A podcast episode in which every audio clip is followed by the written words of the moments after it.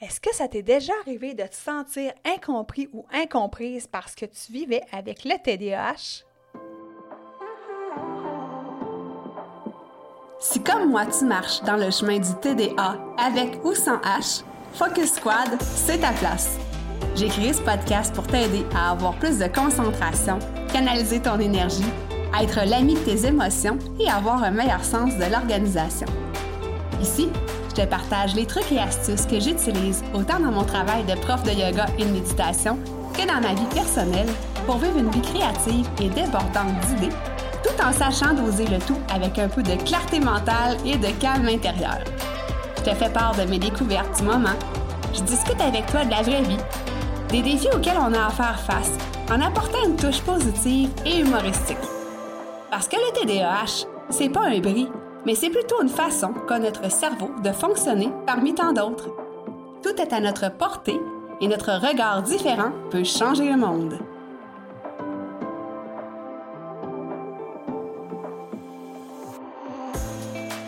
Salut, salut! Bienvenue sur le podcast Focus Squad. Aujourd'hui, à l'épisode 145, j'ai un, un, invité euh, spécial, comme tous mes invités, et j'ai nommé Damien Cognard. Donc, euh, bienvenue Damien sur le podcast. Merci, beaucoup. Merci beaucoup, c'est un plaisir. Donc, euh, je suis vraiment heureuse de t'avoir avec moi sur le podcast.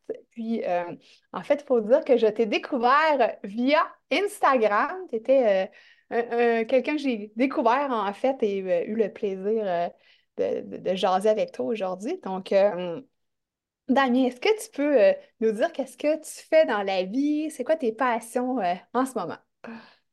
Bah, j'ai 24 ans et je suis euh, en master en marketing du sport. J'adore le sport, c'est ma grande passion, particulièrement le tennis. Et c'est pour ça que là, je suis en stage de master. Et là, je travaille à Roland-Garros en ce moment pour euh, l'organisation du tournoi pour euh, six mois. Donc, donc voilà, là, je viens de rentrer du stade où je suis tous les jours pour, pour travailler. Donc c'était un peu un, un rêve. Donc c'est trop bien de, de pouvoir travailler là-bas.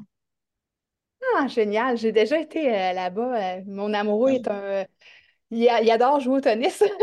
Donc, euh, ah, j'ai eu l'occasion de pouvoir y aller. Moi, je ne joue pas personnellement, mais je connais un petit peu ça. Donc, c'est vraiment génial. Je ne sais pas si on, à quel point on joue au tennis là-bas au Québec. Je suis en France, du coup, mais. Puis, qu'est-ce qui t'a amené, en fait, à étudier en marketing du sport? Ben, écoute, je ne sais pas à quel moment on parle du, du du TDAH, mais je sais pas si ça a un rapport, euh, on va dire à quel point ça a un rapport, mais j'ai toujours adoré le sport. Euh, voilà, ça m'aide justement, bon, on en parlera, mais à, me, défouler beaucoup. Et au-delà de ça, j'ai toujours été passionné de, sport. Euh, depuis que je suis petit, je regarde à la télé, je lis les journaux de sport. J'ai toujours adoré le tennis particulièrement. Et j'aime bien aussi le, marketing. Donc voilà, j'ai trouvé ce lien, ce lien entre les deux. Donc voilà, pour pouvoir travailler dans la gestion euh, et le marketing, euh, mais dans le domaine du sport. OK. Ah, mais c'est génial. Tu as pu euh, rapidement, à un jeune âge, allier tes deux passions ensemble. Oui, je suis content parce qu'au final, j'ai réussi à, à, faire les études que je voulais. Et là, justement, je suis, là, je suis dans la transition, on va dire, entre la fin d'études et le, et le monde professionnel. Donc voilà, je suis au début d'un stage de six mois et j'ai hâte de voir la suite. Mmh, génial. Puis dans le fond, c'est ça. Euh, toi, euh, comment le sport, justement, ça t'aide à canaliser les défis du TDAH? Bah, je pense que c'est indispensable. bah, il y a des moments où, en plus, je fais du tennis, donc c'est un sport qui demande beaucoup de concentration, d'être. Donc évidemment, je me suis pas mis dans une situation facile parce qu'il y a des fois où ça me pose quand même beaucoup de, beaucoup de difficultés au niveau de la concentration, même, même dans le sport. Mais, euh, mais je sais que c'est indispensable indispensable pour moi, enfin, même pour, que ce soit du tennis ou d'autres sports, pour me défouler. Euh, euh, bon, en l'occurrence, euh, si j'avais pas le tennis, je, trouverais d'autres, sports pour me défouler. Mais le, tennis, c'est l'avantage, c'est une passion sur le moment aussi. Mais j'en ai vraiment besoin et je considère vraiment ça comme, comme une drogue. Il y a beaucoup de gens pour qui c'est le cas, mais moi, vraiment, vraiment je sais que bah, dans mon livre, je dis justement en, rigolant que je pense que sans, sans sport, j'aurais trouvé une autre drogue euh, genre, je serais devenu alcoolique ou je sais pas, mais je pense que je sais pas comment je ferais pour, euh, voilà, pour me, pour me, voilà, c'est au niveau du physiquement, mais mentalement aussi, pour me, pour me détendre et pour, et pour me sentir bien. Wow! Il y a deux choses euh, que je retiens dans ce que tu viens de dire. La première, c'est ça, tu en as absolument besoin. Puis, euh, j'imagine que ça te fait comme moi. Si moi, je pratique pas ma routine matinale, moi, ma, ma drogue, entre guillemets, c'est mon vélo de spinning. Ben, mes, journées sont pas pareilles. J'imagine que toi aussi, hein, la, la journée que tu fais pas de sport, ou si tu sautes deux, trois jours, là, là c'est euh, c'est difficile de canaliser tout ça, hein? Bah, je peux éventuellement un jour, euh, deux jours, mais maximum. Mais surtout, là, en fait, quand j'ai une journée de travail et que je sors du travail, surtout quand j'ai pris de la Ritaline, ça me permet de d'évacuer un peu le- l'effet du médicament. Et vraiment, j'en ai absolument besoin. Et je fais, quand je fais du tennis, c'est aussi pour le plaisir, euh, parce que j'ai- j'aime ce sport. Mais sinon, je ferais n'importe quel sport. Je fais du vélo d'appartement. Je fais tout juste pour, euh, pour les, les endorphines, pour après être bien et me sentir libéré. Euh, Sinon, euh, sinon je- il faut que je boive une bière. Si j'ai... En fait, quand, quand, dès- quand j'ai pas fait de sport, j'ai, j'ai, il me il me faut quelque chose. Donc, si c'est pas du sport, je vais, je vais boire une bière ou un truc. Mais Ouais. voilà, tous les jours, euh, c'est mieux que ce soit du sport. Oui, oui, oui. Puis la, la deuxième chose que je voulais rebondir aussi, c'était justement, euh, il y a beaucoup de gens qui vivent avec le TDAH que, bon, si par exemple, ne font pas de sport, peu importe, des fois, c'est plus euh, facile, on va dire, de sombrer dans l'alcool et, et C'est ça, autres drogues, C'est, lié parfois, là, on appelle ça les, les comorbidités. J'imagine que tu en as entendu parler beaucoup aussi, là. Oui, Ah. exactement. Exactement. Puis, euh, toi, dans le fond, comment ça s'est passé quand tu as découvert que tu vivais avec le TDAH? Bon, ça s'est pas bien passé parce que je l'ai découvert euh, beaucoup trop tardivement. Euh, je l'ai découvert euh, alors que pendant tout mon collège, je, faisais comme si de rien n'était. Je n'avais aucune idée. Tout le monde me disait que, j'étais insupportable.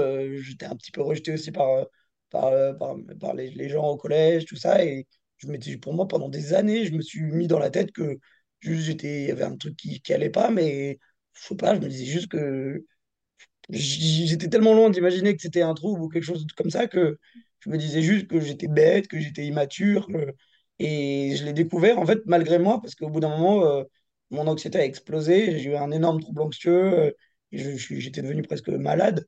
Et du coup, c'est là où je pense que ça a retardé, retardé l'échéance jusqu'à un moment où ça a littéralement explosé. Donc là, on a été obligé de se renseigner et c'est là que j'ai été diagnostiqué. Mais je pense que voilà, si j'avais été diagnostiqué plus tôt, on aurait pu mettre euh, en place des choses euh, bah, pour que ça se passe pas comme ça. Parce que là, maintenant, j'ai un trouble anxieux depuis 7 ans qui, bon, maintenant, il faut faire beaucoup de... Je suis suivi depuis 7 ans par un psychiatre et tout ça, mais si j'avais été diagnostiqué plus tôt, j'aurais probablement pas eu besoin de... de, de... Enfin, je serais probablement pas passé par toutes ces épreuves par lesquelles je suis passé. Ouais, ouais. Au moins, je me dis, tu, tu dis que tu l'as découvert tardivement, mais euh, tu l'as quand même pas découvert dans la quarantaine, donc c'est euh, au moins un, côté positif, là. Oui, mais euh, dans tous les cas, je pouvais pas. Je pense que si on le découvre... Mon père, par exemple, il l'a découvert... euh, euh, quand, au final, avec mon diagnostic, il s'est rendu compte qu'il avait des, des caractéristiques de TDAH. Mais généralement, quand on le découvre à la quarantaine, c'est que, c'est que, c'est que les symptômes n'étaient pas non plus assez forts pour le découvrir avant. Moi, au final, j'ai pas eu le choix de le découvrir à la quarantaine, puisque je pense que bon, j'ai refoulé jusqu'à ce que atteindre le maximum, et au bout d'un moment, j'ai explosé. Donc, euh, j'étais obligé de, de le découvrir, entre guillemets, de faire quelque chose, quoi. Ouais, Euh, j'ai ouais. pas pu euh, continuer comme ça jusqu'à la quarantaine, loin de là. Justement, je pense que le moment où, où ça a explosé, c'est le moment où je suis rentré au lycée, où ça commençait à devenir vraiment, vraiment compliqué. Et je- dans tous les cas, j'aurais pas pu aller. Les symptômes étaient trop forts pour que je puisse aller plus loin sans, en refoulant le comportement. Ouais, ben c'est ça que j'allais te demander. Comment ça a été, toi, au niveau des études? Qu'est-ce que tu as trouvé le plus difficile euh, lié avec les, les- les symptômes du TDAH? Bah, là, maintenant, ça fait plusieurs années que je prends de la Ritaline. Donc, déjà, j'ai ce, j'ai ce point en moins euh, au niveau des. J'en, j'en prends pas tout le temps. hein. J'ai- J'aime, j'aime pas, je supporte pas forcément bien tout le temps. OK. Mais euh, mais j'en prends vraiment dans les, dans les moments euh, nécessaires, dans les examens, dans les... Et déjà, sans Ritaline, j'aurais tout ce qui est révision. De... Maintenant, ça m'a enlevé ce poids de- des révisions, de tout ça, parce que je sais que, Mhm. que de quand j'en ai besoin, là même au travail, euh, je vois que j'en ai besoin, donc j'en prends, mais pour des réunions et des choses comme ça, donc ça, ça m'a enlevé déjà ce poids. Euh, bah oui, j'ai oublié, tu vois, j'ai oublié la question. C'était, Ah, ben dans le fond, c'est ça, c'était au niveau des études, qu'est-ce que tu avais trouvé le, le plus difficile, mais c'est vraiment, comme tu dis, au niveau de la révision, euh, au niveau, moi aussi, là, c'était ça, là, à l'université, c'était de, de réviser, puis j'étudiais beaucoup, beaucoup la veille d'un examen ou quelques jours avant, puis j'arrivais à l'examen, puis des fois, je m'en rappelais pas tout ce que, toutes les heures que j'avais étudiées, parce que j'étais stressée aussi, puis à cause des troubles d'attention, là.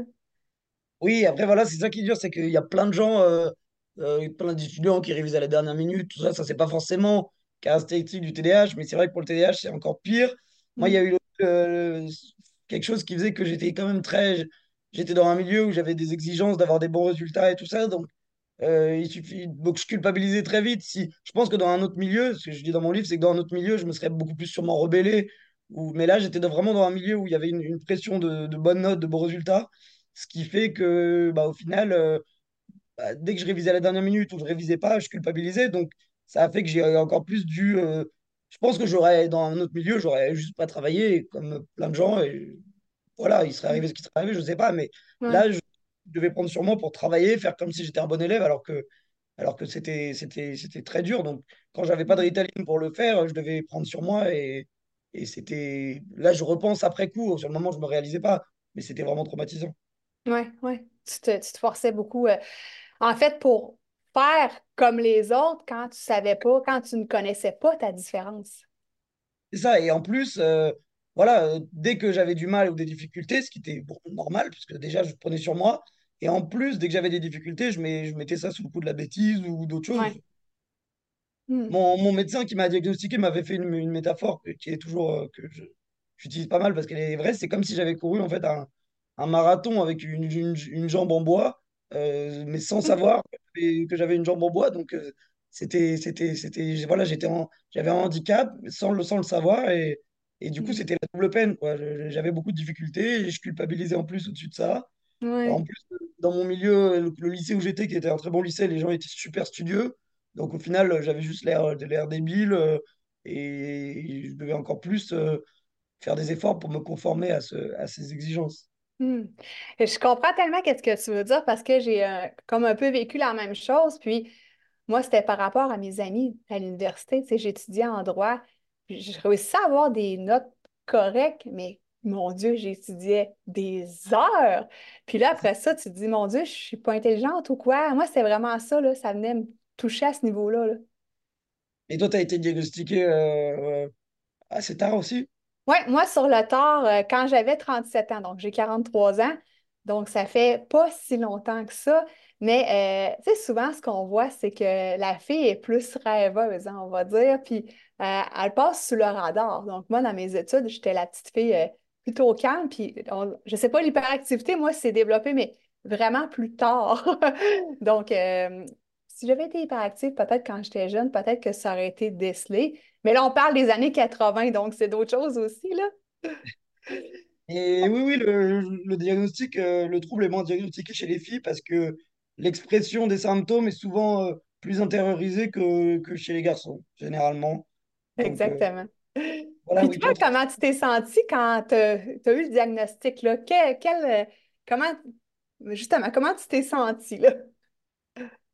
Ben, J'avais 15 ans et en fait, en fait ça, ça a tellement été. euh, oui, c'est sûr que c'était un soulagement comme tout le monde, mais en fait, il y a eu tellement une, une tornade qui est venue à ce moment-là de, de, de mal-être parce que de toutes ces années euh, qui me rattrapaient tout d'un coup qu'au final, de ce que je me souviens, euh, j'avais, je pouvais même pas être soulagé parce que j'étais tellement mal et, je, je, et OK. je- je subissais tellement le contre-coup de, de toutes ces années que bah, j'étais juste dans un, dans un état euh, déplorable et, et voilà, c'est au fil des années que, que, que j'ai appris à, à accepter, à me rendre compte de ça. Même encore aujourd'hui, où j'ai même écrit un livre pour en parler, il y a encore des situations où, où je peux m'en vouloir de certains comportements du TDAH, même aujourd'hui, après avoir écrit un livre. Donc, euh, c'est la preuve que ça met, ça met des, des, des, des années avant de complètement, euh, et je sais même pas si c'est possible, de complètement arriver à se, à, à se, se rassurer et se dire que c'est pas notre faute, ouais, ouais. Mais tu as sûrement eu quelques grands accomplissements à travers tout ça, là. Euh, de quoi tu es fier, d'avoir, quel défi tu es fier d'avoir dépassé ou disons que ça va beaucoup mieux à ce niveau-là par rapport au défi du TDAH? Ah, parce qu'il y a la- oui, bah, les défis, c'est d'avoir réussi à. C'est aussi à ce moment-là que j'ai décidé de prendre une année de césure pour écrire mon livre. Mm. Euh, c'est c'est au moment là où j'ai. Bon, je suis encore en master, mais je veux dire, là, je suis dans les stages de fin d'études. globalement, j'ai plus d'examens, j'ai plus de trop d'études. Donc, le, le défi, évidemment, ça peut que être d'avoir réussi à, à terminer mes études. Mais bon, à quel, à quel prix, quoi? Ouais. Mais tu dois être que fier, là, ça n'a pas de bon sens, là. Tu dois être vraiment fier, là. bah, d'avoir fini mes études, d'avoir euh, fini le, le projet de mon livre euh, pour euh, qui justement qui re- retrace toutes, toutes les difficultés que j'ai eues dans mes études. Parce que ce livre, j'ai eu, eu l'envie de le faire au moment où j'ai été dia- diagnostiqué. Donc, donc au final, là, c'est le, le double, le double défi réussi, on va dire, de mes études et de, et de mon livre aussi, du coup, pour, pour en parler. Hmm. Wow! Non, mais c'est quand même génial, vraiment. Puis, euh, dans le fond, justement, c'est ça. Tu as eu l'idée du livre à peu près vers 15 ans, si je comprends bien. Ouais, mais ça a mis très longtemps. Au début, je, je, savais que je me... Je sais pas le premier moment où j'ai eu cette idée, mais dans cette période-là, je me souviens de moment, c'était vraiment il y a très longtemps. Je savais que je voulais écrire un livre, euh, que j'allais vouloir écrire un livre. J'ai toujours adoré écrire. Je savais que je voulais écrire un livre, mais ça me paraissait tellement, euh, tellement vague. Pour moi, il y aurait tellement de réécriture. À un moment, j'avais écrit potentiellement une version, mais un an après, je l'ai relu. Je me suis dit, mais ça va pas du tout. Enfin, j'ai corrigé. J'ai... Puis Hmm. après, euh, au fil des années, j'ai, j'ai évolué, mes idées changeaient. Donc au final, il est. En plus, comme j'avais déjà les études qui étaient compliquées, qui me prenaient la tête, j'avais pas la force d'écrire un livre à côté. Donc en fait, il a. Je me... c'est là, l'année dernière, je me suis décidé euh, de faire une année de césure pour me consacrer uniquement à ça, parce que sinon, euh, j'allais jamais réussir à l'écrire. Et il m'a Mhm. fallu euh, un an à faire que ça pour vraiment finir. Ça, ça a demandé tellement plus de travail euh, que ce que j'imaginais. À l'époque, je me, je me doutais pas de ça. Mais au moins, je pense que justement, de l'avoir écrit plus tard, il est peut-être plus maturé. Tu as eu le temps de vivre plus d'expérience, voilà. de développer des, euh, des astuces aussi, puis euh, des meilleures connaissances sur le TDAH. Oui, je pense que si je l'avais euh, si je l'avais sorti, euh, même euh, il y a deux ans après avoir eu l'idée, il n'aurait pas du tout été abouti comme ça. J'aurais parlé de beaucoup moins de choses. C'est aussi pour ça, je pense que je me suis laissé un peu le temps quand même euh, de dire des choses. Même là, euh, en mois de juillet, je pensais avoir fini. Puis euh, j'ai relu un ou deux trucs et je suis reparti à écrire plein de choses pendant un mois. Je pensais que j'avais j'avais toujours des choses à réécrire, à redire. Et avant que vraiment je me dise, bon là, c'est fini, euh, il était, on était déjà à la fin du mois de novembre, donc le temps Hmm. était, était déjà bien passé. Et avait tel, j'avais tellement de choses à dire. Et puis c'était tellement dur de l'exprimer de manière concise qu'au final, ça m'a pris, euh, ça m'a pris toute une année euh, à faire que ça. Donc euh, je pense que Hmm. si j'avais pas consacré une année à ça, j'en aurais eu jusqu'à jusqu'à mes 40 ans, je pense. Est-ce que justement, tu peux nous parler euh, du sujet principal de ton livre? là? Je sais que c'est le TDAH, mais c'était quoi ton message principal euh, qu'on peut retrouver dans ton livre? Là, mon message principal, et d'ailleurs, oui, par rapport à ta question d'avant, en plus, je n'avais pas parlé, mais en plus, il y a le truc de écrire un livre en tant que TDAH. Donc, c'est la double difficulté. Euh, au final, j'ai quand même dû prendre de la Ritaline pour les, pour les vraiment passages, parce qu'autant euh, ça me passionnait. Donc, dans mon livre, je dis quand même principalement que quand on est passionné par quelque chose, on n'a pas besoin de prendre de Ritaline, on n'a pas besoin. Mais là, au-delà de la passion, il y avait quand même des, des, passages d'é- d'écriture un peu plus rigoureux. Donc, euh, donc j'ai dû quand même prendre de la Ritaline. Euh, mon livre, bah, justement, la première idée qui m'est venue dans mon livre, c'est parce que bon, là, au, au Québec, justement, je parle de- du, du Canada comme un peu une, une référence, mais euh, en, en Europe, il n'est pas du tout euh, compris comme il l'est, euh, comme il peut l'être au Québec, et Hmm. les troubles mentaux de manière générale. Donc vraiment, la, la première, euh, première chose qui m'a révolté au point de vouloir écrire un livre, c'est de, de- les raisons pour lesquelles il n'était pas compris, pas compris en, en France, et notamment en France, parce que c'est là où, où je vis. Et, Et c'était de dire, euh, j'avais l'impression que tout le monde disait le, les mots hyperactif, mais que l'acronyme TDAH, personne ne le connaissait, personne ne l'employait. Et c'est cette première idée qui m'a dit, mais qui m'a fait dire, mais c'est pas normal, il faut que les gens connaissent plus ça. Euh, Hmm. C'est la première chose qui m'est venue à, à l'idée. C'était voilà, ces raisons pour lesquelles il n'était pas, il était pas compris. J'en évoque, euh, j'en évoque d'autres dans le, dans le livre. Et au final, j'ai utilisé les- mes années d'expérience pour faire euh, une base à ce livre, parce que évidemment, je suis pas un professionnel de santé, donc euh, Mhm. euh, mon principal atout euh, et la chose la plus légitime euh, que j'ai pour écrire un livre, c'est bah, c'est le vécu, parce que voilà, je raconte mon, mon vécu. Certes, dans une première partie, je, je- je présente le TDAH de manière globale pour ceux qui ne connaissent pas. Mais voilà, ce livre, il n'est pas, c'est pas un mode d'emploi pour vivre avec le TDAH. C'est pas, c'est, vraiment faire connaître le TDAH aux gens, mais à travers, à travers une expérience, un vécu. Et du coup, maintenant, j'ai quand même, avec les années, centré le livre sur, euh, sur mon expérience personnelle, mais pas pour, euh, pas pour parler de moi, mais vraiment pour, euh, pour utiliser ce- mon, mon exemple comme, comme, comme cas concret de, de ce que c'est de vivre avec le TDAH dans un Mm. environnement euh, hostile, on va dire, euh, Ouais. d'incompréhension. Au final, comment j'ai réussi à m'en sortir. Et voilà, et dans, une, dans la dernière partie, je parle des éléments que je voulais parler, euh, dont je voulais parler au, au tout début. C'est voilà, les, les éléments qui font que, pourquoi il est mal compris euh, en France et qu'est-ce qu'on peut faire pour, améliorer cette, compréhension. Mm. Mais tu as en fait le même but que moi avec ce podcast-là. Euh, moi non plus, je ne suis pas une professionnelle de la santé, puis ça, je le répète souvent, mais c'est ça, moi, je parle de mon expérience, puis c'est pour ça que j'aime ça. Aussi avoir des gens comme toi sur le podcast pour discuter de d'autres sortes d'expériences.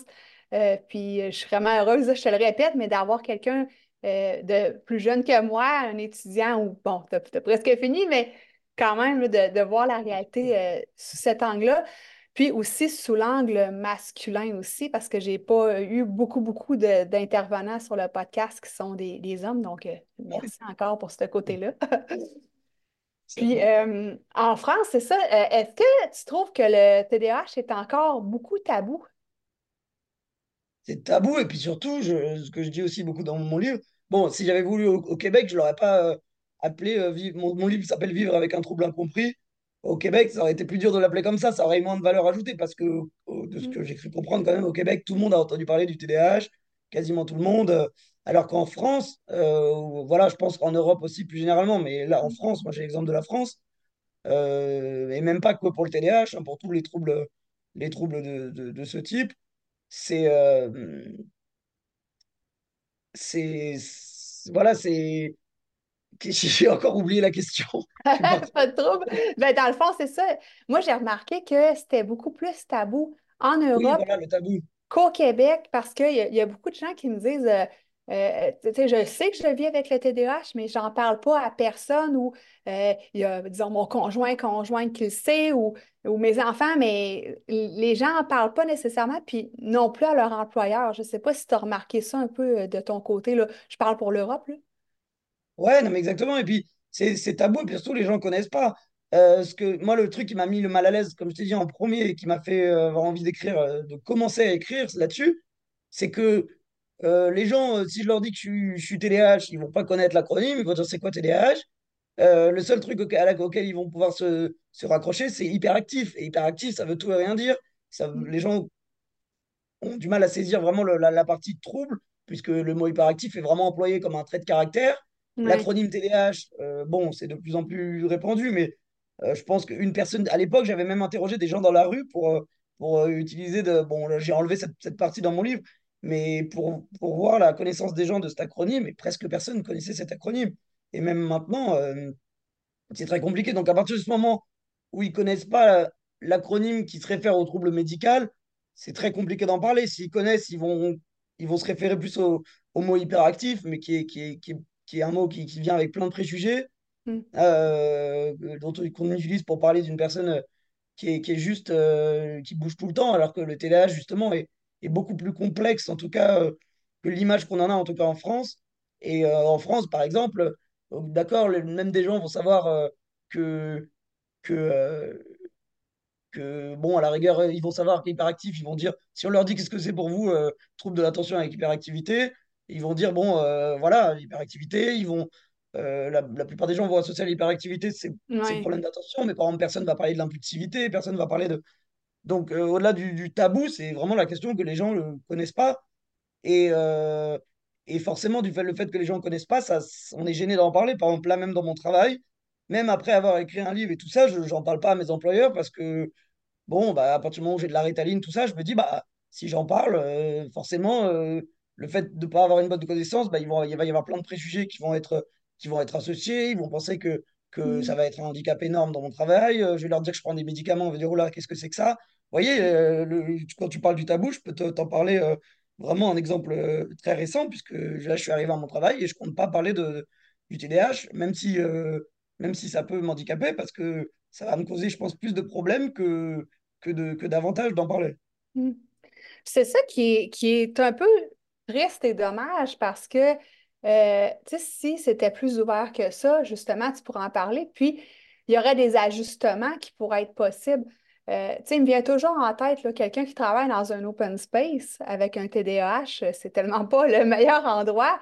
Puis, tu sais, juste de dire, ben OK, ben moi, je vis avec le TDAH, est-ce que je pourrais avoir un bureau qui est fermé, par exemple, pour m'aider à me concentrer? Peut-être que ton employeur accepterait de te donner un bureau fermé au lieu de te laisser dans un open space. c'est pour ça que je trouve ça un peu dommage, des fois, de ne pas pouvoir en parler euh, pour ne pas avoir des ajustements.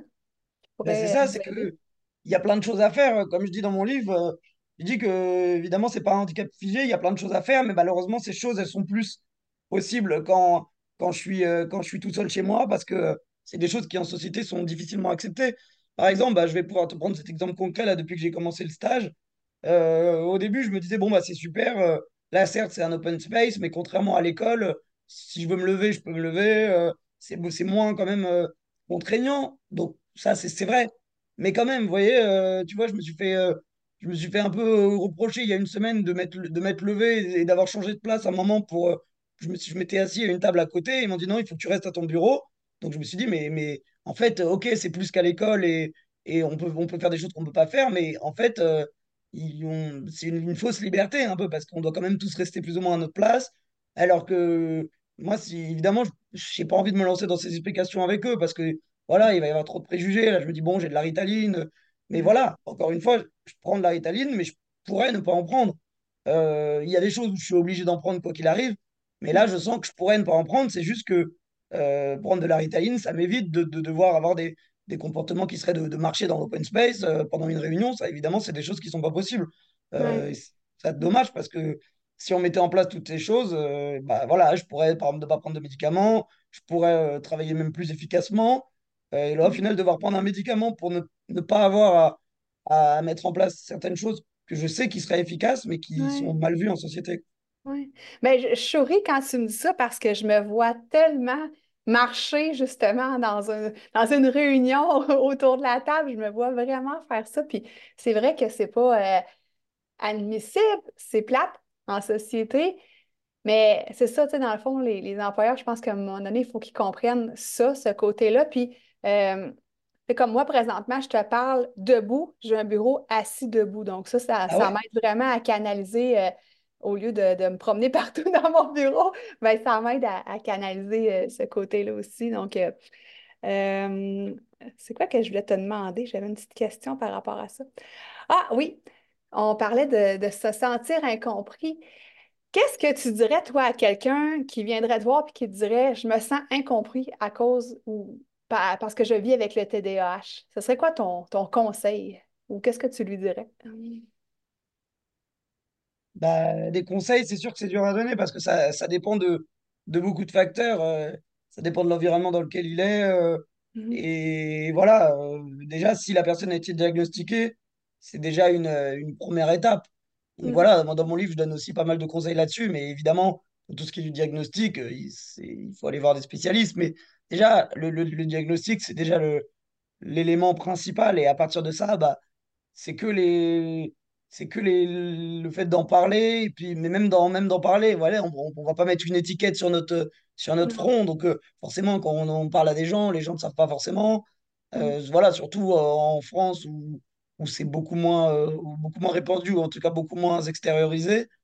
voilà, les, les conseils après, c'est déjà d'arriver à se sentir, à se sentir en paix avec ça. De, voilà, c'est ça. même moi, j'ai toujours pas réussi à, l'être à 100%. Donc ça, au fil des années, on se sent en paix. Et une fois que nous, on est en paix avec ça, bah, les autres euh, pourront que l'accepter. Hmm. Et encore une fois, le fait d'être incompris, euh, c'est, c'est, il faut arriver à trouver un, un, milieu dans lequel justement ça s'inverse. Parce que ça peut très, ça peut très vite s'inverser on est mm. incompris parce que c'est vu comme un handicap, mais il suffit de trouver un, élément où on est à l'aise. Et moi, je vois tellement de, de côtés positifs, euh, de côtés positifs qui peuvent, euh, qui peuvent arriver qu'il il suffit que ça s'inverse et là, on sera, on sera plus incompris. Euh, et au final, les gens se, diront ah, mais, mais, comment il fait, machin. Et au final, c'est juste le de la médaille, quoi. Oui, clairement, clairement. Justement, tu l'as dit, de se sentir en paix avec ça. Ça projette une image aux autres qu'on est en paix aussi. Je pense que c'est ça, c'est vraiment super important qu'est-ce que tu viens de dire. Puis après ça, ben, une fois que tu as trouvé, toi, des façons de canaliser tout ça, puis d'aller en chercher ou en ressortir le meilleur, c'est là que ça explose, puis ça fait des, belles choses. Là, on, fait, on a des beaux accomplissements, puis je pense qu'on peut inspirer beaucoup de personnes aussi. Oui, exactement. Hmm. Euh, quel, pas quel conseil, mais qu'est-ce que tu dirais au petit Damien de 13, 14, 15 ans, avec le recul que tu as présentement? Bah, je lui dirais déjà, euh, je lui dirais bravo. Enfin, je lui dirais de, comment dire, je, lui dirais de. Parce que le, Damien de 15 ans, il avait. Même, même le, quand je venais d'être diagnostiqué, enfin, ce Damien-là, il avait tellement peu de recul sur la situation que, euh, qu'il ne voyait absolument pas le, le futur. Mais déjà, je pense que si le Damien de 15 ans euh, me voyait maintenant, euh, je, je, serais, je, serais, je serais super, évidemment, super fier parce que voilà, j'ai. Et ça, c'est des choses qu'en tant que TDAH, surtout, on ne se répète pas assez parce que Hmm. on a une, tellement notre confiance en soi qui a été brisée qu'au final, euh, on se, on se, on on se- on s'en veut dans les moments où on n'est pas comme il faudrait être, mais on se félicite tellement jamais de ce qu'on a pu accomplir. Hmm. Et donc voilà, euh, bah, le, le petit Damien de maintenant, je lui dirais de, d'arriver à bah, que tout se fait petit à petit en fait, et que déjà le, le diagnostic c'est une, une chose super importante. Et après, malheureusement, c'est un, enfin malheureusement ou heureusement, c'est c'est quelque chose qui se fait avec le temps. Hmm. Mais, mais voilà, qu'au final, c'est on se fait, on, c'est au final on les qualités qu'on a, elles s'exprimeront bien forcément un jour ou l'autre. Donc euh, donc, euh, même moi, maintenant, je suis pas encore. D'ailleurs, je- maintenant, je trouve ça encore fou que même après avoir écrit un livre et tout ça, je continue à me, à des fois, à me sentir, euh, euh, entre guillemets, toujours bizarre au niveau de mon comportement parfois en société. Et je pense que moi, comme je parle, le- comme je parlerai au Damien de- d'il y a 10 ans, le Damien dans 10 ans, si ça se trouve, euh, qui sera complètement, je l'espère, épanoui et, et, et- et en paix vis-à-vis de son comportement, euh, il me parlera à moi aussi et il me dira que que voilà, parce que là, je considère qu'évidemment, j'ai fait le plus dur, j'ai, réussi à finir mes études, tout ça, mais je me suis pas non plus encore euh, révélé dans un domaine, euh, mais j'en ai beaucoup plus la certitude qu'il y a 10 ans. Donc, c'est ce que je pourrais dire au, à la, à Damien de 15 ans, mais encore une fois, dans 10 ans, euh, j'espère que ça sera continuer à aller dans ce sens, mais c'est un, un long chemin. Ah oui, c'est sûr. C'est sûr. Puis même si on en apprend beaucoup, puis qu'on s'observe, on, on aura toujours à apprendre. Puis ça, TDAH ou pas, là, chaque être humain grandit au fur et à mesure de ses expériences, euh, de- des échecs, mais des succès aussi. Puis euh, je trouve ça intéressant quand tu disais qu'on ne prend pas le temps de célébrer. Puis pourtant, tu sais, s'il y a un message à, comprendre, là, il y a plusieurs messages dans cet épisode-ci. Mais l'importance de célébrer nos réussites, d'en prendre conscience aussi, là, euh, moi, j'aime ça. En tout cas, c'est un sujet qui me passionne parce que je suis une fille qui adore célébrer. Donc, je peux pas passer à côté des célébrations, c'est impossible. C'est bien, il faut, parce que oui, le TDAH est tout le temps associé à un, à un gros manque de confiance en soi, surtout euh, voilà, après avoir eu un diagnostic parfois tardif et tout ça. Donc, euh, Hmm, c'est très long pour, euh, pour rattraper ça. Donc, si on peut, dès qu'on peut s'encourager, il ne faut pas hésiter à le faire. exactement. Ton livre, on peut le retrouver à quel endroit si les gens qui nous écoutent veulent l'acheter? Bah, écoute, euh, on peut, je- j'en parle, euh, j'ai partagé beaucoup de tous les liens sur mon Instagram. OK. Et, mais sinon, en tapant euh, Vivre avec un trouble incompris sur, sur Internet. Il est, il est assez bien référencé, donc on trouvera, on trouvera tous les sites. Il est disponible donc sur le... Bon, malheureusement, il est disponible qu'en France, mais le site sur lequel je l'ai écrit il s'appelle The Book Edition. Euh, donc, euh, c'est le premier lien qui apparaît. C'est voilà, c'est l'auto-éditeur sur lequel, euh, avec lequel je l'ai fait. Mais sinon, il est, dispo, il est disponible sur Amazon, il est disponible sur, sur plein de sites de, de librairies en ligne. Et voilà, et il est disponible sur le site de la FNAC aussi. OK. Et c'est possible voilà, de, de le commander aussi dans, dans des librairies en France et de, et de le recevoir en librairie. Donc voilà, il n'y a pas de, pas de problème à le, à le commander. Et à partir de mon Instagram, il y a un, il y a un lien vers, euh, vers, euh, vers une page où tous les liens sont, sont regroupés à cet endroit-là.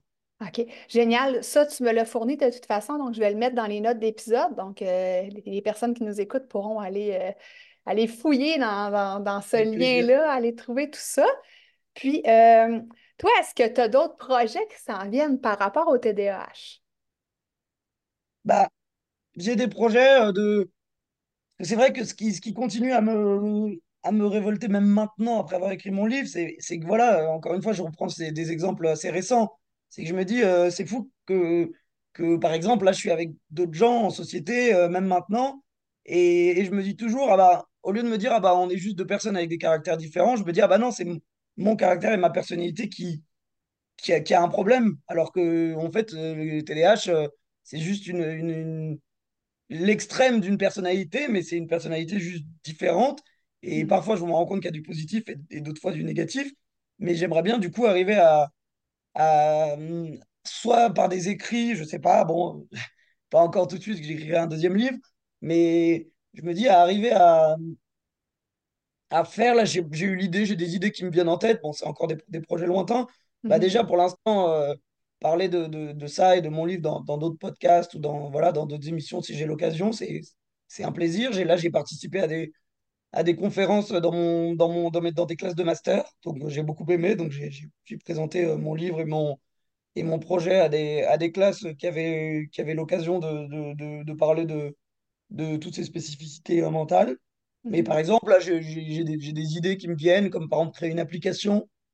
Euh, j'ai vu qu'il existait des applications, mais une application, par exemple, de, comme un- une sorte d'assistant TDAH, où, euh, où, par exemple, euh, il y avait des choses qui. Parce que je me dis, des fois, il, il suffit de rien.